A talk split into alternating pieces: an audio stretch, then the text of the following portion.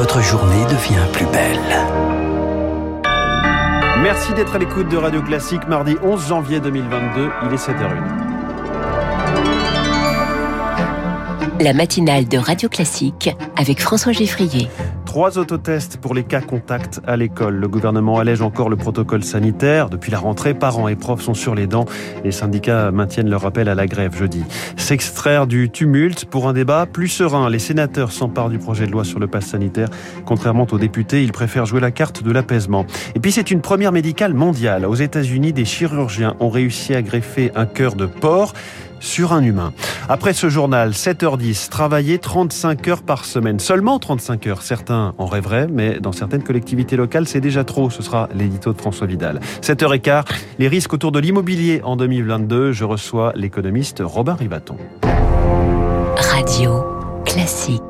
Lucille Bréau, le protocole sanitaire encore assoupli à l'école. Mais oui, face à la pagaille, le gouvernement lâche du lest. Invité du journal de 20h de France 2, Jean Castex a annoncé hier soir trois nouvelles mesures destinées à simplifier la vie des familles. Si votre enfant est cas contact, plus besoin de faire la queue des heures pour un PCR ou un antigénique. Trois autotests suffiront. Fini aussi l'attestation sur l'honneur pour chaque texte. Une seule sera demandée. Enfin, les parents pourront attendre à la fin de la journée pour récupérer leur enfant à l'école un énième changement de règles qui ne satisfait pas les syndicats enseignants. Écoutez ce qu'en pense Virginie Acluat du SNUP FSU des Bouches-du-Rhône. Ce protocole n'a que des visées d'allègement administratif. Cela facilite le quotidien des parents puisque les enseignants ne vont plus les déranger au travail pour venir chercher leur enfant au beau milieu de la journée. Mais euh, cela, du coup, nuit au fait de casser les chaînes de contamination le plus vite possible, puisque les élèves continuent toute la journée à euh, se côtoyer, donc ils sont susceptibles de continuer à se contaminer les uns les autres pendant plusieurs heures. Des propos recueillis par Victoire Fort. Les syndicats enseignants maintiennent leur appel à la grève jeudi. La FCPE appelle les parents à ne pas envoyer leurs enfants à l'école. Également, ils ne sont pas satisfaits par ce nouveau protocole sanitaire. Aujourd'hui, ce sont les personnels hospitaliers qui descendent dans la rue pour protester et réclamer un plan d'urgence pour l'hôpital public. À Paris, le cortège partira de Port-Royal à 13h. Le pass sanitaire arrive en séance au Sénat. Après un tour en commission hier, le projet de loi sera débattu dans l'hémicycle aujourd'hui. Après trois jours et trois nuits de débat houleux à l'Assemblée, les sénateurs ne comptent pas donner de blanc-seing à l'exécutif Victoire Fort. Les séances au Palais Bourbon ont laissé des traces. Et si sur le principe, la majorité de la Chambre haute est pour le pass vaccinal? Les propos du président de la République ont mis le feu aux poudres. Patrick Caner, président du groupe socialiste au Sénat. Nous ne travaillons pas dans un climat serein. On est quand même partagé. Et moi, mon propre groupe, aujourd'hui, euh, connaît des réflexions. Pas d'obstruction, jurent toutefois les sénateurs qui promettent des débats apaisés. Peu d'amendements ont été déposés par rapport à l'Assemblée, mais les exigences sont fortes.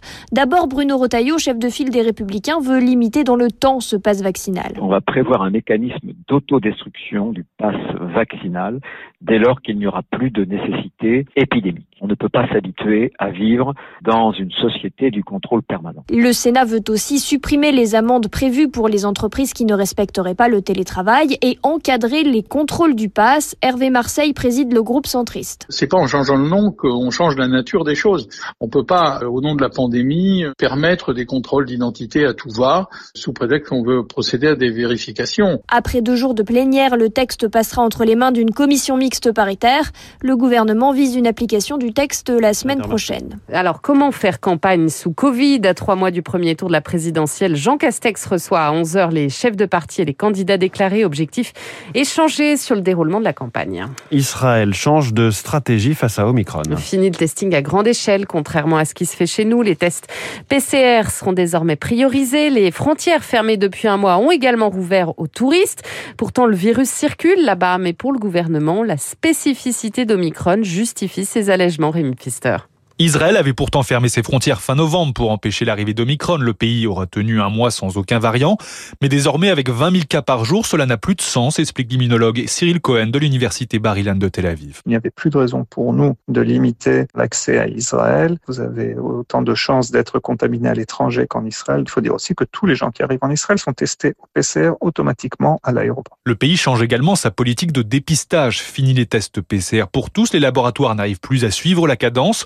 Le mot d'ordre à présent, c'est responsabiliser la population. Si quelqu'un a été exposé ou a des symptômes, il se teste à la maison avec un autotest. Si cet autotest est positif, à ce moment-là, il doit aller faire un test antigénique. Les tests PCR sont réservés seulement aux plus de 60 ans et aux personnes euh, vulnérables. Là, on est en train de transférer la responsabilité de cette gestion de crise des autorités euh, aux particuliers, aux citoyens lambda. Israël mise avant tout sur la vaccination. Une quatrième dose est d'ores et déjà proposée pour toutes les personnes fragiles. En parallèle, 3 millions de pilules anti-Covid de Pfizer ont été commandées. Elle sera systématiquement proposée à tous les patients à risque. Rémi Pfister, en bref, on a appris cette nuit la mort du président du Parlement européen. David Sassoli avait 65 ans. Il était hospitalisé en Italie depuis la fin décembre des suites d'une leucémie. On en vient à cette prouesse médicale. Des chirurgiens américains viennent de greffer le cœur d'un porc sur un humain. L'opération a eu lieu vendredi dernier au sein de l'école de médecine de l'université du Maryland. Le cœur de l'animal a continué à fonctionner à l'intérieur du patient greffé sans rejet immédiat. C'est une première mondiale, Augustin Lefebvre. Oui, l'homme de 55 ans ne pouvait pas recevoir de cœur humain. Il était condamné. Il a donc accepté cette expérience pour qu'elle ait une chance de réussir. L'organe a été génétiquement modifié. Il fallait empêcher la production d'un type de sucre qui aurait provoqué le rejet. Aux traitements habituels s'ajoute également un médicament expérimental, de quoi éviter les échecs des précédentes tentatives, espèrent les scientifiques. En 1984, un nourrisson avec un cœur de babouin n'avait survécu que 20 jours. Plutôt que les primates, la recherche se concentre désormais sur les porcs, des donneurs idéaux. Leur organisme est très proche de celui de l'homme. On utilise déjà leur valve cardiaque ou leur peau pour les grands brûlés. On utilisera peut-être demain leur cœur, mais aussi leur rein, leur poumon ou leur foie.